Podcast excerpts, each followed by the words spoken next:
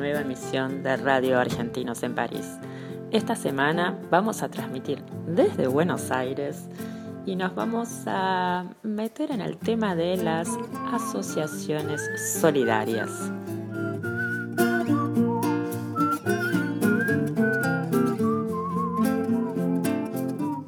Eh, ahora nos encontramos eh, con Rocío Verón y Aníbal Calvo, integrantes de la Asociación Civil Tejiendo el Barrio de acá de Buenos Aires. Cuéntenme un poco cómo fue que se generó la, la asociación, en qué momento. Bien, la asociación civil eh, nace como una este, necesidad de complementar el laburo militante que venían desarrollando, veníamos desarrollando algunos compañeros y compañeras a nivel más político y mm, surge hace cinco años exactamente, porque ahora estamos cumpliendo cinco años, eh, como forma de también eh, generar otro tipo de, acercamiento a, los vecinos y vecinas del playón de Chacarita y eh, otra cercanía también a quienes podrían tener la posibilidad de ser voluntarios y voluntarias dentro de una asociación civil que tal vez no se volcaban necesariamente a la militancia político-partidaria. Ok, ¿y cuáles son las actividades y las acciones que hacen?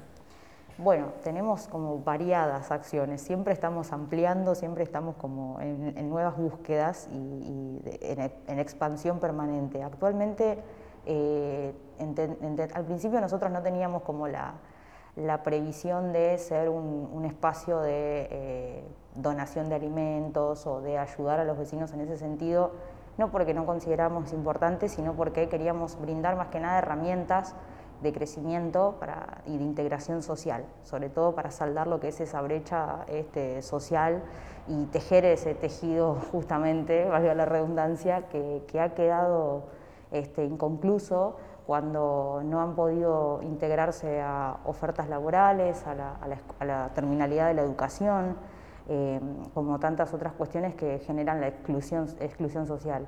Eh, nosotros tenemos eh, en, el, aula taller que le llamamos eh, actividades de apoyo escolar, algunas cuestiones orientadas para niños, por ejemplo, de artes, plásticas. Llevamos también, tenemos un equipo de investigación este, que realiza in, interesantes este, relevamientos y tareas este, más académicos en función también de conocer justamente la población con la que trabajamos y aportar también alguna devolución a, para poder acercar justamente eh, al Estado eh, con políticas públicas un poco más certeras dentro de nuestro playón. Eh, también actividades culturales, algunas varias, ahora este año teníamos pensado arrancar con freestyle, que se vio medio truncado nuestra posibilidad porque bueno, la pandemia nos obligó a guardarnos, no por eso dejamos de trabajar. después Aníbal seguro les va a contar algunas otras, se las dejo ahí para, que, para, para no acaparar todo. Está muy bien. ¿Cómo es, que, ¿Cómo es que se juntó la gente? O sea, ¿fue un llamado? ¿Empezó de dos personas? ¿Cómo empezó esa motivación? ¿Empezó, hicieron, no sé, eh, una comunicación en el barrio y dijeron, che, juntémonos? ¿O cómo fue que surgió? Bueno, eh, hay un primer comienzo que es eh, geográfico y cultural entre amigos, que es el encuentro de un grupo de, militantes, eh, amigos, eh, mezcla de diferentes eh, profesionales. tenemos politólogos, eh, abogados, cineastas, diseñadores, con muchas ganas de hacer. Y un momento fundacional fue eh, conocernos con, Inés Agüero, que era una de las eh, habitantes del barrio originales, con, una historia ferroviaria detrás. El, playón de, Chacarita nace como asentamiento precario, como consecuencia de la desintegración del sistema ferroviario argentino. Eh, en uno de los últimos viajes de, una serie de, trenes que iban hacia el norte, a los empleados les dicen que no tienen más trabajo y eh, la familia ferroviaria suele, ser completamente orgánica en su vida y el tren es todo. El tren incluye eh, un hogar, que lo perdés si perdés el trabajo, incluye una escuela para tus hijos, una profesión futura para tus hijos. Un montón de trabajadores les dijeron, bueno, si quieren, quédense precariamente en los ex eh, playones de, trenes hasta que consigan algo. Eso fue en los 90. Hoy es un asentamiento que recibe movimientos migratorios y todo tipo de situaciones que uno puede esperar en el centro de la ciudad de Buenos Aires. Nosotros conocemos eh, a Inés y a su grupo familiar y empezamos a hacer eh, clases de apoyo y, de plástica en el seno de su casa, en el patio de la casa, una casa muy chica y con un corazón infinito. Eh, con el tiempo, con algunos ladrillos y, unas chapas pinchadas, armamos un aula que tiempo después logró tener un techo un poco más sólido y empezamos a dar eh, clases de apoyo, también de alfabetización y empezamos a conveniar Inclusive desde antes de tener la personería jurídica ya hacíamos convenios con universidades y con otros actores sociales. Eh, pudimos llevar odontología al barrio, eh, apoyo escolar era, es una actividad muy fuerte. Entonces la idea es vincular profesionales de diferentes áreas con este circuito social que va creciendo y es cada vez más fuerte. Una vez que se instaló, que logramos la personería jurídica y que se fue formalizando la actividad, sí realizamos convocatorias abiertas para participar, en las cuales poniendo una hora por semana, por mes, eh, la cantidad de tiempo que cada persona sabe que, puede brindar es un gran, un gran aporte.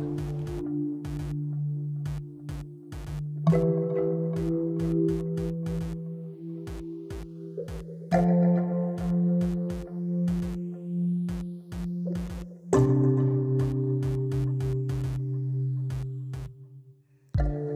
estrellas de tu jardín en mi silueta.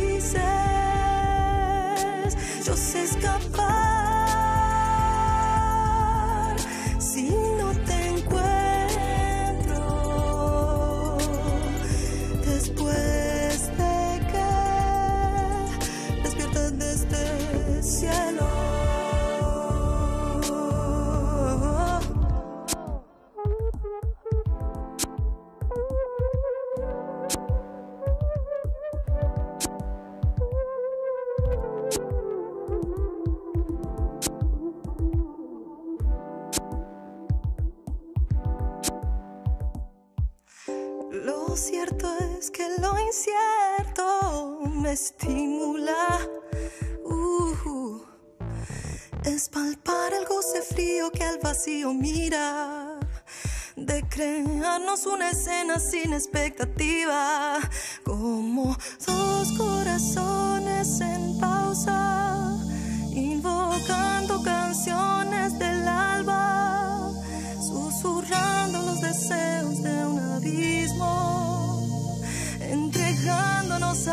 ese suave hechizo de volar.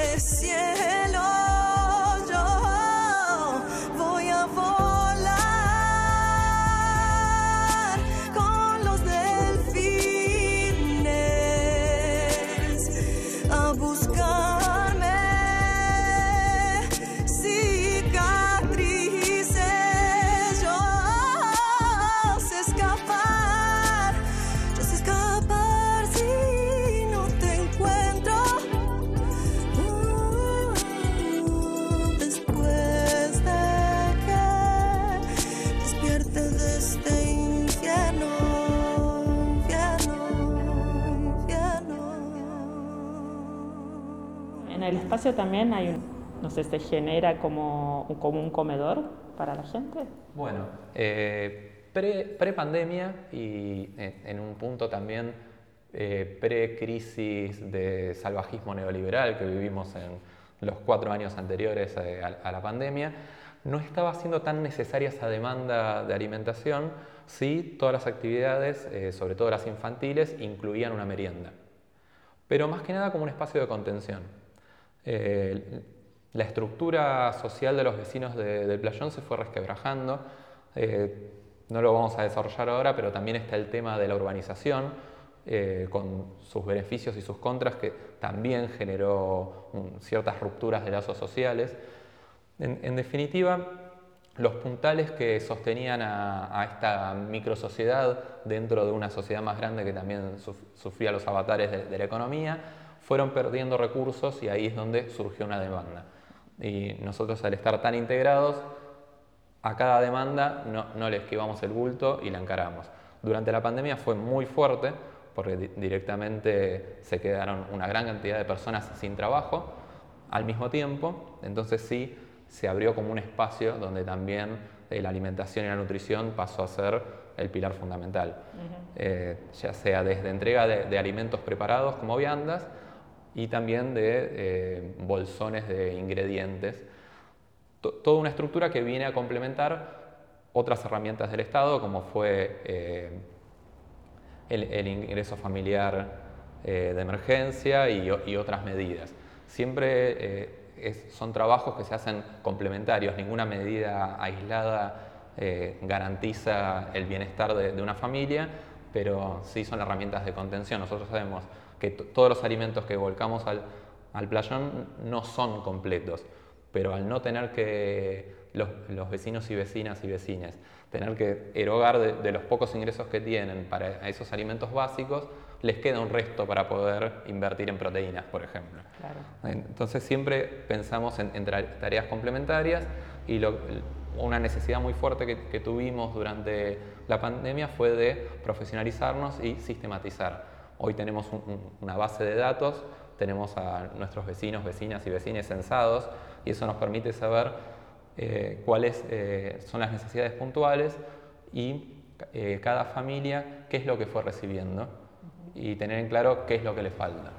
Entonces, de repente, una familia que tiene niñas menores de dos años va a tener otras necesidades a una familia compuesta por adultos mayores. ¿Y de dónde, y de dónde consiguen estos alimentos? O sea, o, tienen un subsidio del Estado o, es eh, un llamado a todos los vecinos de todo Chacarita, por decir, o llevan a ese lugar o hay un lugar donde llevan los productos para después repartirlos. ¿Cómo, cómo funciona?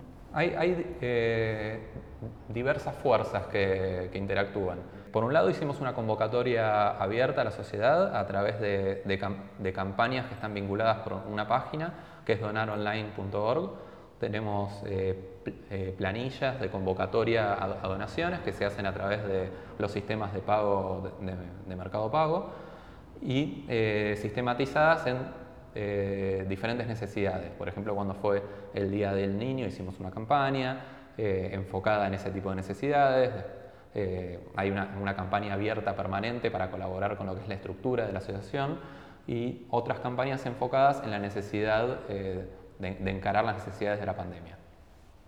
Eso, por un lado, son los aportes individuales. Lo interesante de estos aportes, que pueden ser individuales o de empresas, es que gracias a eh, nuestra personería, el, el, tipo de, personería jurídica que tenemos y cómo está llevada a cabo, eh, las donaciones que nos realizan son aptas para ser descontadas del impuesto a las ganancias.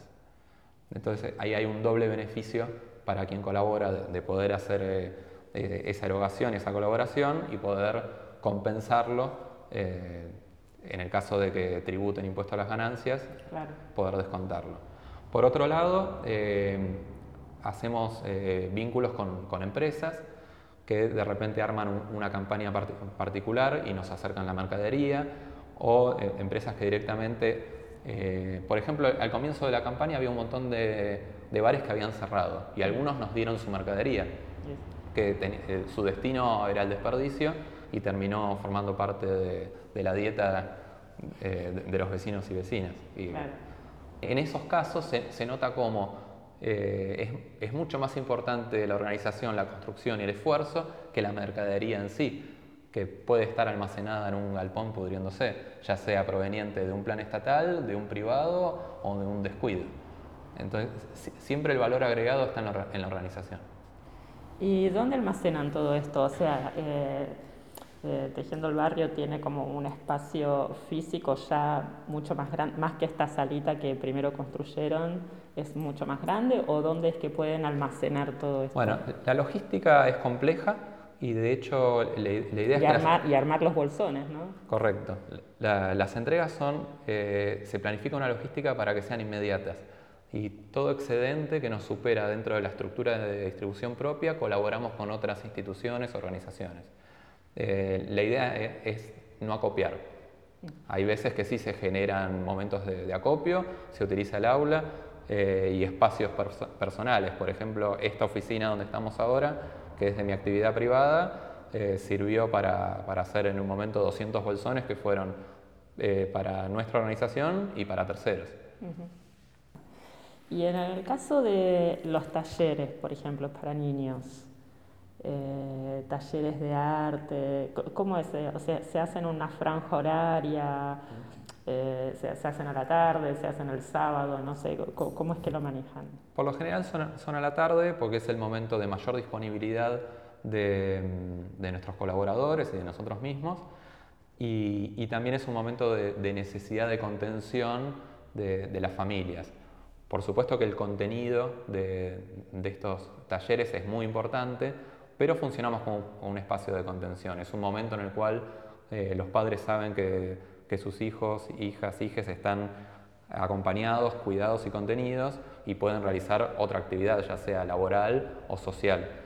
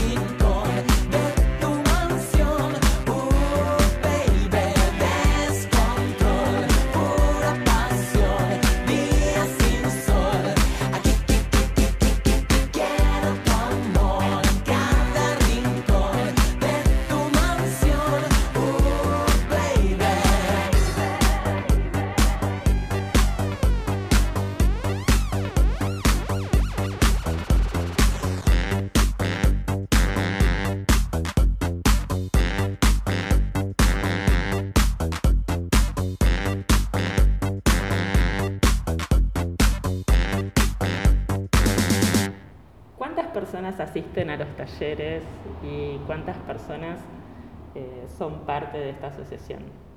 Bueno, eh, parte de la asociación como eh, integrantes seremos unos 50 y colaboradores indirectos pues, en diferentes momentos hay unas 100 personas más.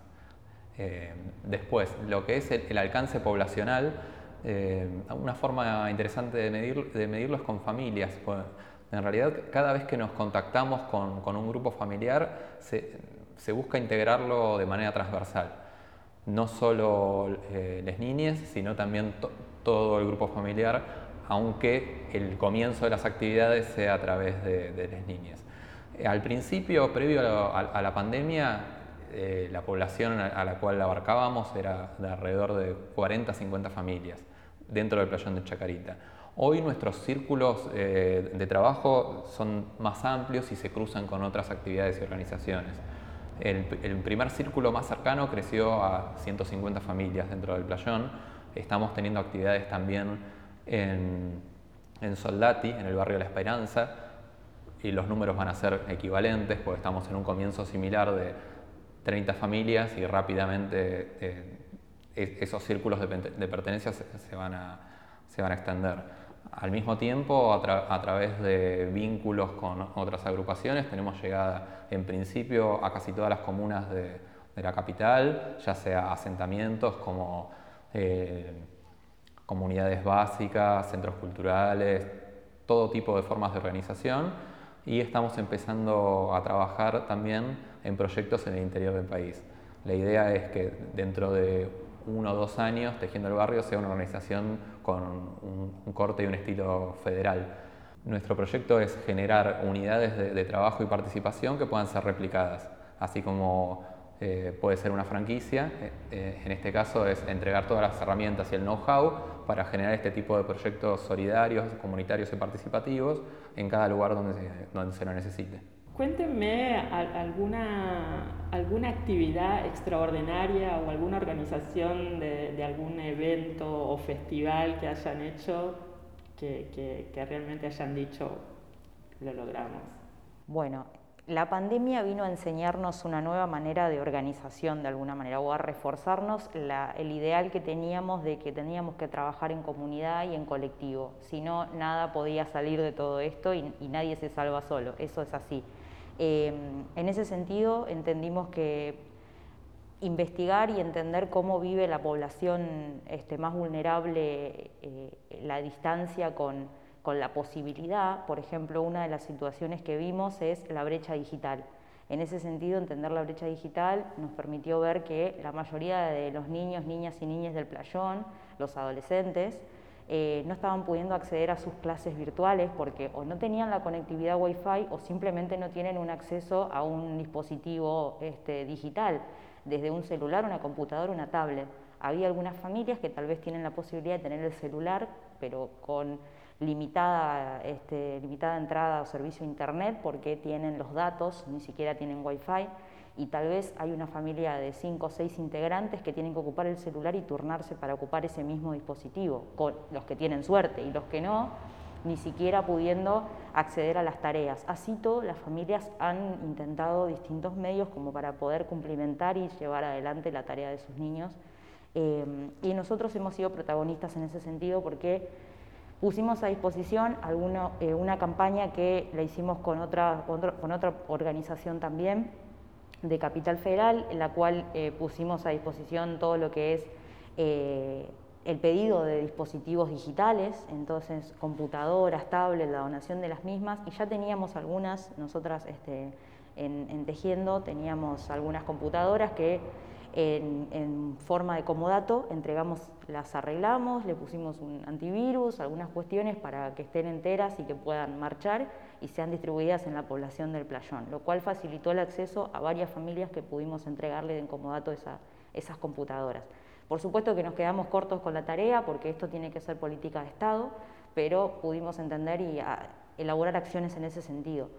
Otra acción importante que, que hicimos este, fue, em, y ahí una compañera nuestra, Victoria Herrero, que está a cargo de salud, del área de salud dentro de Tejiendo, eh, em, pudo vincularnos con este, FUESA, que es una, es una entidad hematológica eh, que se encargó durante todo este tiempo eh, de poder hacer recolección de plasma y junto con otras organizaciones logramos hacer, eh, dentro del playón de Chacarita tiene la experiencia de ser el primer barrio popular en que los vecinos donan plasma y se hizo una recolección de plasma y después le siguió el barrio La Carbonilla que también donación de plasma y de sangre, con lo cual no había antecedente en todo el país de que un barrio popular con vecinos en situación de vulnerabilidad pudieran ayudar, digo, tiene doble valor, ¿no? Porque este, con la absoluta solidaridad y compromiso lo han hecho y ha salido una campaña muy exitosa, con lo cual estamos muy orgullosos de haber llevado adelante eso también.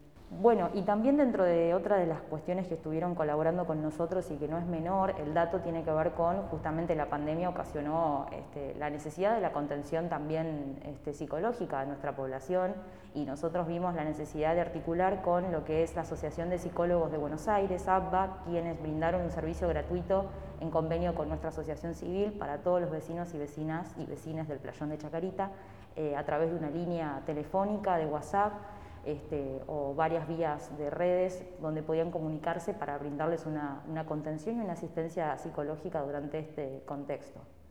Podemos contar también eh, una experiencia linda que, nos permitió hacer un, interesante cruce social, acceder a, grupos de pertenencia que tal vez eh, habitualmente no se enteran de nuestras actividades y fue eh, un convenio a través de un bar, Maldini, que estaba cerrado durante la pandemia, querían colaborar y lo que se hizo fue un festival eh, web a través de un vivo de Instagram y retransmisión a otras redes, en, el cual eh, el público hacía donaciones que iban directo a la asociación civil y el, bar les, les, permitía tener un voucher para cuando reabrieran poder ir y tomar unos tragos eh, gratis. Entonces, lo que se hizo fue con esta sinergia convertir eh, alcohol que estaba esperando en un depósito a que se reinicien las festividades, convertirlo en alimentos para la población de un barrio vulnerable.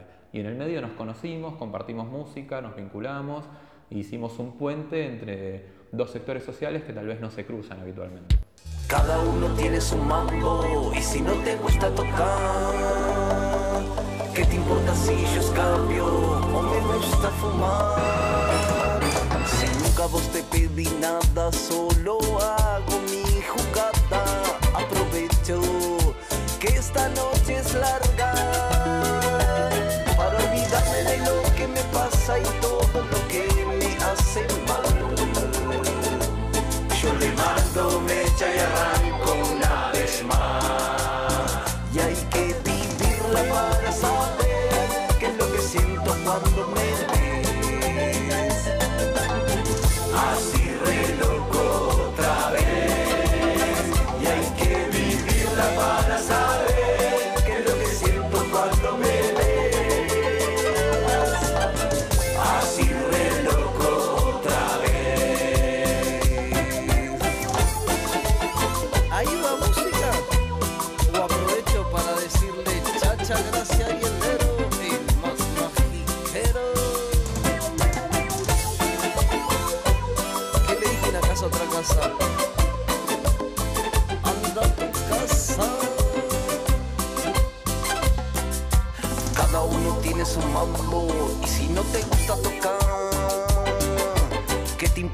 cigarrillos cambio y me gusta fumar. Si nunca vos te pedí nada, solo hago mi jugada y aprovecho que esta noche es mágica para olvidarme de lo que me pasa y todo lo que me hace mal. Yo le mando mecha y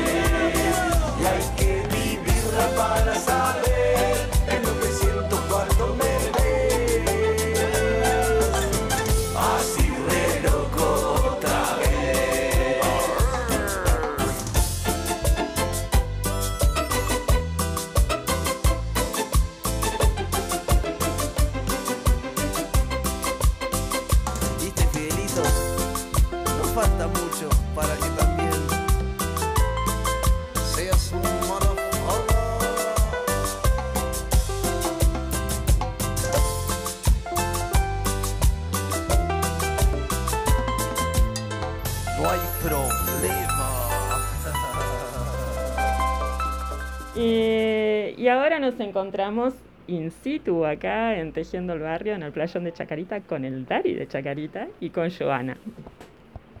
Bárbaro. Soy el, el, el, que dio lugar para que se haga esto en un principio. La que realmente empezó todo esto es mi ex esposa, que es la madre de ella, que no está en este momento acá, pero es la que dio inicio a todo esto. A mí me dijo, Dari, necesito eh, ese lugar que vos tenés en tu casa, y yo lo di, como que dije, hagan. En un principio yo no le, no le di importancia a nada, simplemente di el espacio y me fui. No, no, no participaba en esto que es eh, Tejiendo el Barrio. Y, y miraba de lejos, siempre miraba de lejos. Y me fui acercando, porque cuando los chicos estudiaban, me fui acercando, me senté, miré la clase. Empezamos con tres chicos, cuatro, de repente fueron diez, llegamos a cuarenta veía cómo le servían el, la merienda, los chicos cómo estudiaban, se concentraban las maestras, que cuatro o cinco chicas que, que se movían. Entonces yo miraba de lejos, siempre miraba de lejos, hasta que me fui acercando, hasta, hasta me llegué a, agarrar un cuaderno y a, y a ponerme yo también a, a, querer escribir junto con los chicos, me fui involucrando y realmente me largué con todo en la pandemia esta que y como soy el dueño del lugar, eh, no, no, se podía hacer junta, digamos, y teníamos que estar nosotros recibiendo la mercadería y en un determinado momento se armaba todos los bolsones, se tomaba un día entero, se preparaba para el día sábado para la entrega. Pero los que estábamos en realidad acá recibiendo, que podíamos, éramos los dueños, que es mi hija, yo, mi hijo, mi hermano, toda la, la familia, digamos, de, acá, de, de, la vivienda.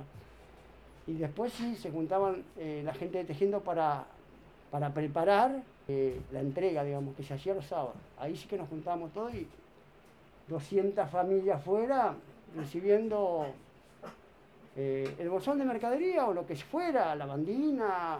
Después empezaron a llegar comidas que también las recibíamos miércoles y domingo, entregábamos a la noche. Después ya empezaron a vender verdura y cada vez se agrandaba más esto, más y más y más, comidas veganas, eh, no sé si lo digo bien. Veganas. Yo digo veganas, pero comidas veganas que... No sabía lo que era comida vegana. No, no sabía que existía eso. Conocí eso, empezamos a entregar eso, después ya empezó a llegar otras cosas, bolsas de leche, eh, mucha mercadería que había que seleccionar y, y, preparar y entregar. Y ahí fue cuando te Ahí donde me involucré yo, eh, me involucré yo en el sentido de que me empezó a gustar todo esto, me empezó a gustar. Y bueno, qué sé yo, cada vez me, me, me metí más y ahora ya estoy metido, digamos, creo que, que, que participo porque, porque, porque quiero, porque tengo ganas, no es porque me siento obligado por ser en un principio estaba nomás, pero ahora ya participo, me involucro y bueno, soy parte de, la, de ellos. Me... Así que, sí, pasa que la asociación es un, un lugar abierto, inclu, inclusivo, o sea, no es acá no hay partido político, no hay religión, no hay nacionalidad, no, no, es un lugar abierto a todo el barrio.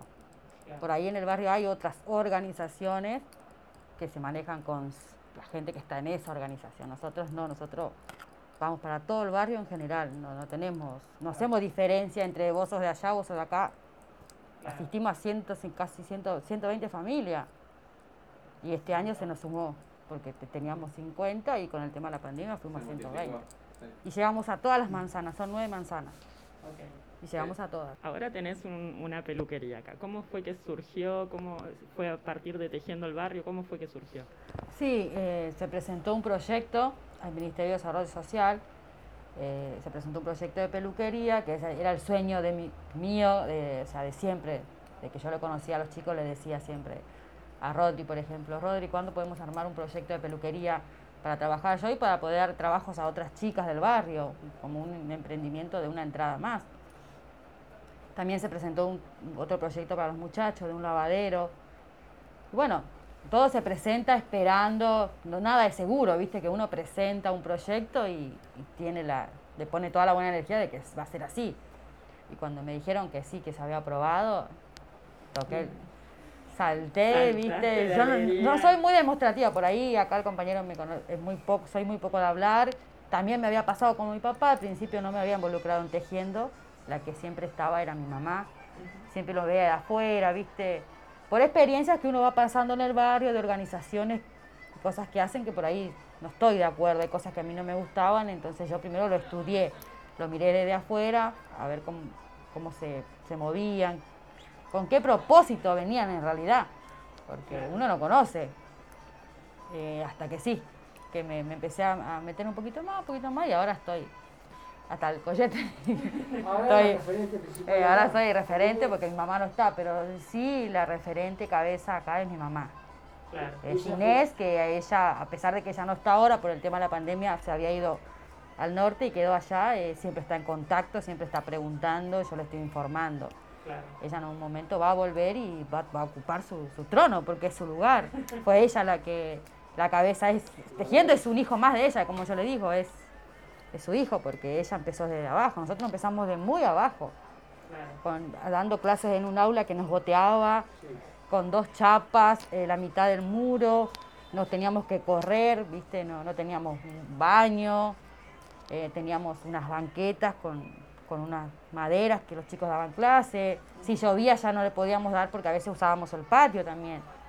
Y si llovía ya no podíamos darle a tantos chicos, teníamos que dar muy poquito. Usábamos el comedor de mi papá, un poquito acá en el comedor de ella. Hasta que pudimos, a través de la donación y todo el trabajo que, que hacen los chicos de Tejiendo los Voluntarios, porque yo soy referente, estoy acá, pero detrás mío hay 30 muchachos que, que le ponen todo para hacer. Te ponen garra todos los Ponen días. todos los días, están en una computadora gestionando donaciones, eh, contactos con un amigo, con otro, no es que todo nos llueve. Los chicos se ocupan, por ahí ellos no, no están, no se les ve, pero todos ponen su parte y todos son, son parte de Tejiendo, porque sin todo el grupo Tejiendo no iba a crecer, no, no, no va a crecer. Por, por ahí no se los ve, como yo le digo a todos, hay chicos, somos 30, y por ahí no se los ve. Aníbal se le ve por ahí cada tanto, pero hace un re laburo atrás. ¿Entendés? Eh, Las chicas todavía que, que compran mercadería, que están viendo las donaciones también, no se las ve, pero las cosas que llegan se están ocupando ellas. Claro. Cada uno tiene su tarea y se está organiz- eh, hace sus- la- las cosas que les corresponden y así vamos creciendo. Cada uno hace Cada su- uno tiene su parte. Claro. Y el barrio, ustedes sienten realmente que avanzó muchísimo. Eh, eh, tejiendo en el barrio sí. Eh, increíblemente. Yo, cuando yo me dijeron eh, ese lugarcito para unos chicos este yo digo, ¿esto qué? No- ni saben lo que hacen, digo yo. Hoy en día, yo eh, me siento orgulloso porque a veces mando eh, videos a mi, a mi familia de, de, otra- de otras ciudades y yo no lo puedo creer. Los videos que filman ellos, por ejemplo, yo, yo no lo puedo creer, no lo puedo creer. Me siento orgulloso de lo que se ha formado acá, eh, tomando la decisión de decir que sí a algo que, que podía haber dicho que no. Pero nunca pensé que íbamos a llegar a- después de cinco años, a llegar a todo lo que yo he vivido acá, lo que he visto y, y lo que se ha hecho. La verdad es una cosa espectacular. Por eso, Claro. quien dice, vamos, yo sé que esto va por más y por más y por más. Ahora va, no sé, vamos a Francia ahora con esto. Imagínate, yo jugué a la pelota con, con un jugador de fútbol de, de Boca Juniors acá en, en mi propio patio. Wow. Con Juan Sánchez Miño jugué a la pelota. Eh, lo trajimos, llegó, donó juguetes, firmó pelota. La gente enloquecida de afuera. Yo digo, mira, lo tengo a, a este hombre acá en mi propia casa. ¿Cuándo lo iba a tener? Bueno, eh, eso es, Es todo el que- producto de Tejiendo. Lo que realmente te dice cómo creció esto es im- impresionante. Yo lo hago de corazón, estoy súper tranquila y lo hago porque me gusta y porque quiero ayudar y para cambiar un poco esta realidad de la ciudad que de los barrios populares más que nada, que son que por ahí no se ve, uno pasa por afuera y lo ve, es un villa o un barrio, un asentamiento, pero no sabes lo que pasa dentro de la necesidad que hay ahí adentro. Tejiendo creció a partir de este año, creció mucho más con el tema de la pandemia, Sí. porque si bien nosotros el lugar se dedica a dar clases de apoyo, clases de arte, asistencia a las familias. Eh, nos tuvimos que reinventar y acomodarnos a la situación. Eh, Fue desde el primer día, estuvimos dijimos, a ver qué hacemos para ayudar a las familias, a los papás de nuestros chicos. Y ahí fue cuando, de dar clases de apoyo, el aula lo convertimos en un lugar donde recibíamos donaciones. Entonces ahí y pudimos llegar a todas las manzanas del barrio y entonces ahí tejiendo suena en todos lugares. Me acuerdo que el primer día yo, que habían declarado la cuarentena, me puse mal porque pensaba en la, porque la mayoría de los padres de los chicos que asisten a las clases y son parte de tejiendo, trabajan en la calle, son changarines, ama de casa, eh, limpian casas, viste, venden vendedores ambulantes y no podían laburar, no podían hacer nada, no iban a poder hacer nada, de qué iban a vivir, qué iban a comer. Si bien nosotros no podíamos alimentarle todo el mes, pero algo le íbamos a hacer llegar. Por ahí no tienen ni acceso a un arroz, menos van a tener acceso a una lavandina o un alcohol. ¿Entendés? Entonces teníamos que facilitarle un jabón blanco, una lavandina para que se puedan limpiar su casa, para lavarse las manos, un alcohol, que para ellos era mucho. Bueno, y algo muy importante también que, ya que me acuerdo, y está hablando de eso mi hija, eh, nosotros agarrábamos, eh, enseguida eh, armábamos terribles mercaderías y íbamos y le llevábamos, nos metíamos al barrio, siendo que el, que el COVID había explotado de una manera terrible acá.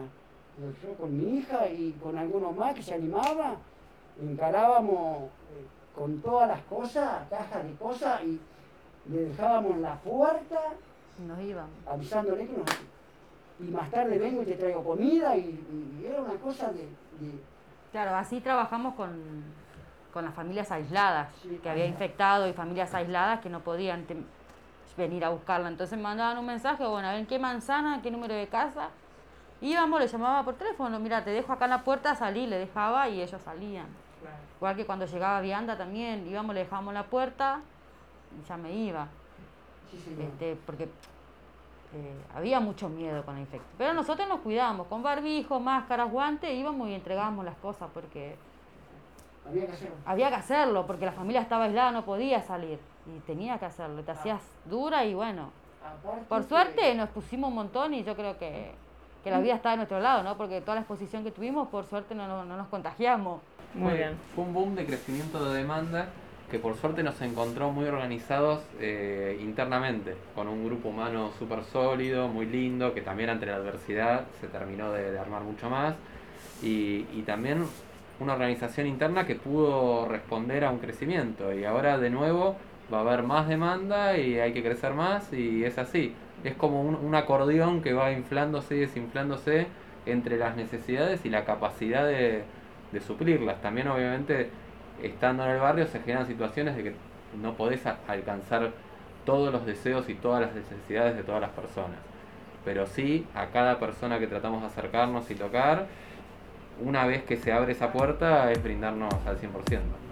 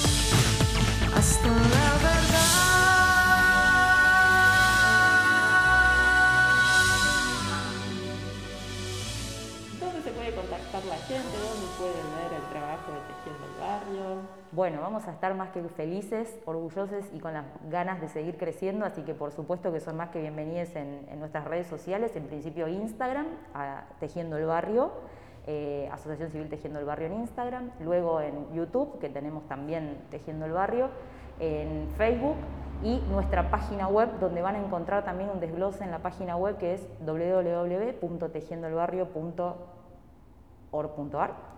Eh, van a encontrar este, un poco nuestra historia, nuestra misión, los integrantes, todos los programas y proyectos que venimos encarando, todos los desafíos que van a ver adelante y también van a poder encontrar varios links donde poder donar este, todas las campañas de donaciones que hemos encarado, así que ahí tienen toda la información completa. ¡Bienvenidos! Bienvenidos a este festival de Tejiendo el Barrio. Cinco años se cumplen en este 2020 y un montón de cosas pasaron y un montón de trabajo se realizó. Estuvimos durante toda la pandemia eh, acompañando a las familias, eh, haciendo, repartiendo alimentos. Eh, repartimos hasta en algunas ocasiones comida para, perros. Estuvimos presentes en el Día del Niño entregando un montón de juguetes, pelotas y todo esto, bueno, alimentos secos, también verduras, digamos, todo lo, que, todo lo que pudimos. Y esto se pudo hacer gracias a las donaciones que, recibimos en, nuestra página web. Y lo que estamos necesitando, lo que más felices nos haría y lo que estamos buscando es poder hacer esto regularmente de, acá en adelante. Hemos aprendido un montón de cosas de, cómo llevarlo a cabo. Si bien cumplimos cinco años, este último año yo creo que fue de zarpado aprendizaje. Entonces, ¿qué necesitamos ahora? Lo importante, lo importante. Lo importante, eh, el mangazo sería que, bueno, quienes se quieran suscribir para que los aportes sean mensualizados, esto es, ponen el número de tarjeta de crédito y se comprometen con un monto que puede ser 100 pesos, 200 pesos, 300 pesos, lo que sea, que se va a editar automáticamente y con eso podremos sostener nuestra actividad de acá en infinito. Absolutamente, lo importante es la continuidad y lo importante del trabajo en equipo y en comunidad. Wala wala. Así terminamos esta edición maravillosa del día de hoy. Queremos aprovechar esta emisión especial de esta asociación solidaria para lanzar una campaña de fin de año y poder ayudar desde Francia a nuestros connacionales que más nos necesitan. La información estará en nuestra página web, redes sociales para que puedan ayudar, quienes hacemos este programa posible es Gisela Figueroa y quien les habla, Monros. Los esperamos la próxima semana por Radio Gran París.